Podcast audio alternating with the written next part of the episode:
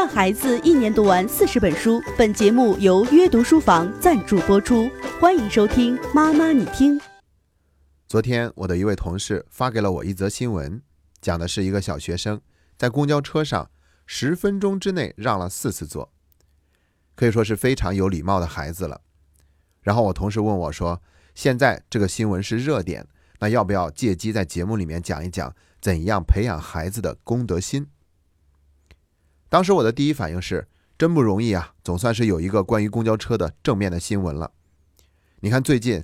凡是关于公交车的新闻，整天都是在讲又有人抢司机的方向盘了，等等等等，看得我们心都堵得慌。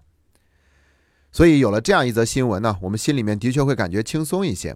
但是你要说一个孩子他接连让了四次座，是一个多么值得宣扬的事情，我并不认同。我觉得这就是正常的行为嘛。每天都有千千万万的人在公交、地铁里面让座，只不过是就这个孩子被报道了而已。这真的就是公民基本道德礼仪，也是大多数人都已经做到了事情。所以呢，我不觉得培养孩子的公德心是一个多么需要强调的话题。不过呢，经同事这么一建议，我倒想起来一个话题，那就是被动焦虑。其实我们的人生本来是没有那么多的焦虑的，但是现在在不知不觉中，我们被媒体给引领的越来越焦虑了。所以，我们今天要聊一聊。被动焦虑这个话题，目标就是为了让我们不要那么焦虑。那先来说一说媒体它是怎么引导大家更加焦虑的。先回答一个问题：狗咬人和人咬狗，媒体报道哪一个才会获得更多的关注呢？很显然，答案是人咬狗，因为狗咬人是相对而言更加正常的事情嘛，所以并不稀奇，也不会有多少人关注。所以媒体为了吸引眼球，为了能够引起人们的好奇心，他就总报道一些负面的消息。前一阵子，重庆公交车坠江事件引发了全国人民的关注。事后呢，我们就看到了各种各样抢公交车司机方向盘的新闻，有的都已经是两年以前的事情了。单单凭着一段视频，最后也变成了热点，然后大家都感觉很焦虑，觉得这么多抢方向盘的事情，坐公交车太不安全了。得想办法调整一下，整顿一下。其中有一个建议，就是要在司机的座位旁边安装挡板。后来呢，有一个老公交车司机就说，没有必要那么做，因为抢方向盘的是极少数极少数。他开车开了二十年了，一个都没有碰上过。而且，如果司机在开车的途中忽然晕厥，有挡板反倒是一件更麻烦的事情。你让乘客怎么去帮忙把车停下来呀？其实呢，我们可以想想看，无非也就只有一个重庆公交车坠江事件会让我们觉得很沉痛，其他都是及时制止了。我们去吸取经验是对的，比如其他的乘客要有意识去及时援助制止那个人抢方向盘的行为。但是为了防范这样极少部分存在的情况，就去给所有的公交车都安装挡板，我觉得这是一个巨大的资源浪费。但是很多人都觉得有必要，为什么呢？因为舆论已经掀起来了，那么多抢方向盘的新闻，你说我们看着多扎心，所以这一切就变得势在必行了。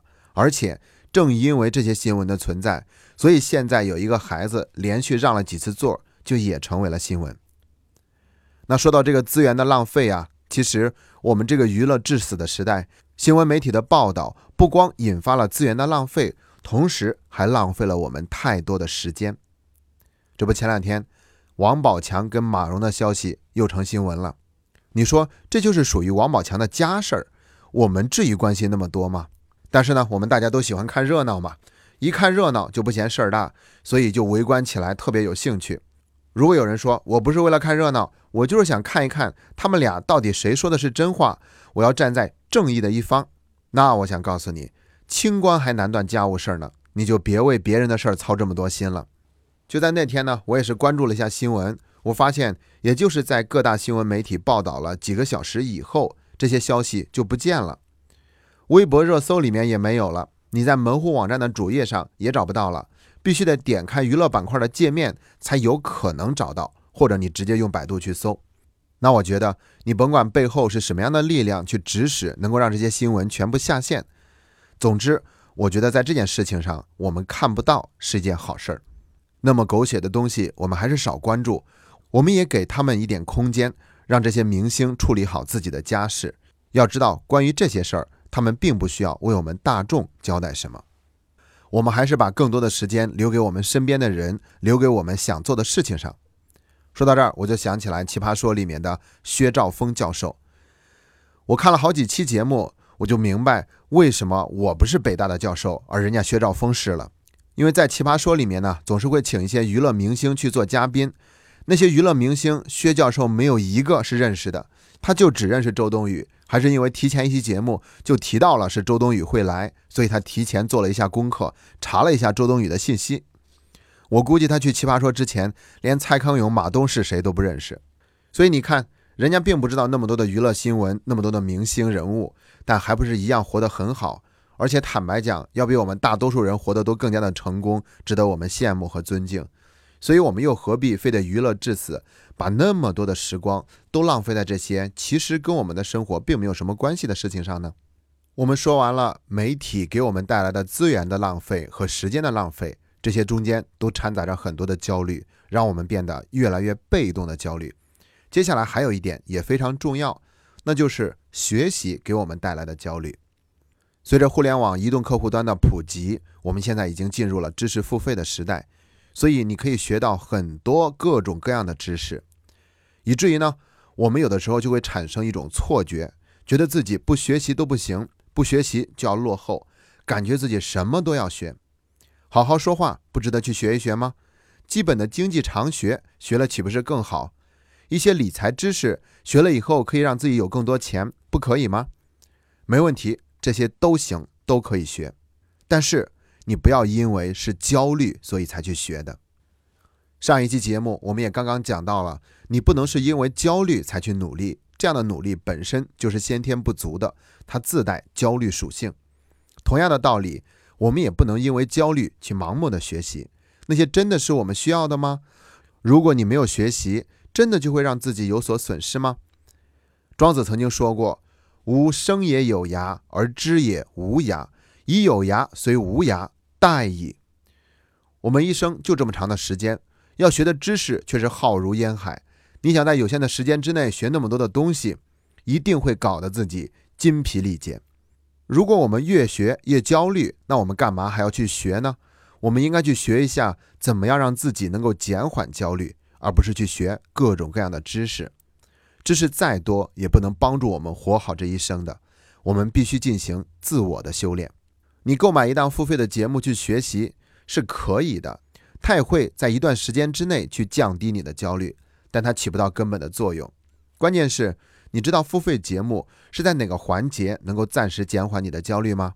那就是购买的时候，而不是你学习的时候。买了，心里面就少了一点焦虑，感觉自己心里面就踏实了。但是接下来你学不学呢？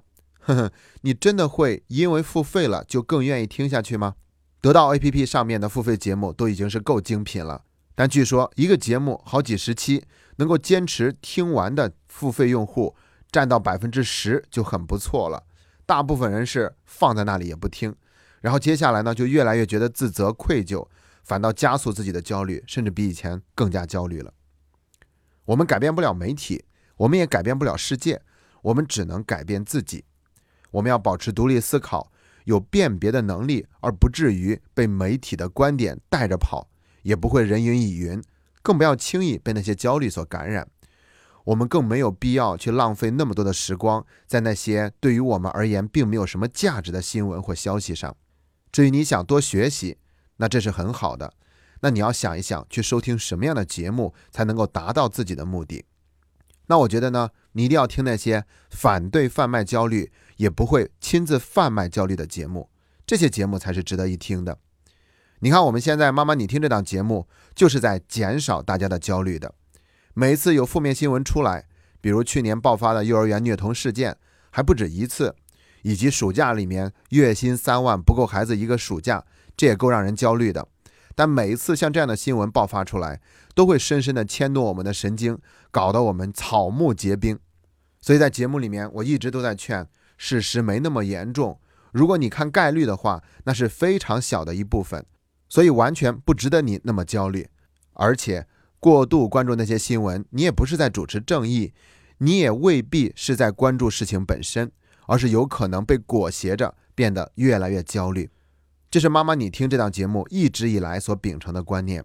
但是呢，恰恰这样的观点不符合传播学的规律，所以那些贩卖焦虑的节目反倒传播的更快更多。如果你认同我上面所说的这些话，也觉得这档节目还可以的话，那么就请你把它多转发给身边的朋友吧。另外就是你会发现，我们这档节目其实不只是在讲怎么教育孩子，因为你整天想改变孩子，让孩子变得更好，这也会引起自己的更多焦虑。我们得从根本上解决问题才行，那就是我们看待孩子的眼光，这需要我们从自身开始去成长。所以后来呢，我们又在微信公众号里做了一档新的读书节目，叫做小读。在小读这档节目里面，我们读各种各样的书。远远超出了家庭教育的范畴。我们一边读书一边写作业，还建了一个微信群，在群里面讨论。无论我们读什么书，都是抱定同一个目的，那就是从内在提升自己，学以为己。我们享受这个读书的过程，不怕读书会浪费我们的时光，也慢慢的把“学以为己”这四个字变成了我们的生活方式。所以大家不仅仅是在收听节目，而是在交流，在互动。在主动读书，我们正在把读书变得越来越有味道。同时，读书的目的是为了活好我们自己的人生。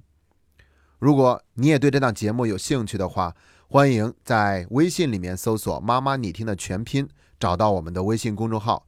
在微信公众号的正下方，你就可以看到小读这档节目的链接入口。我和小读节目的全体成员一起等待并欢迎你的到来。今天的节目就到这里。谢谢大家。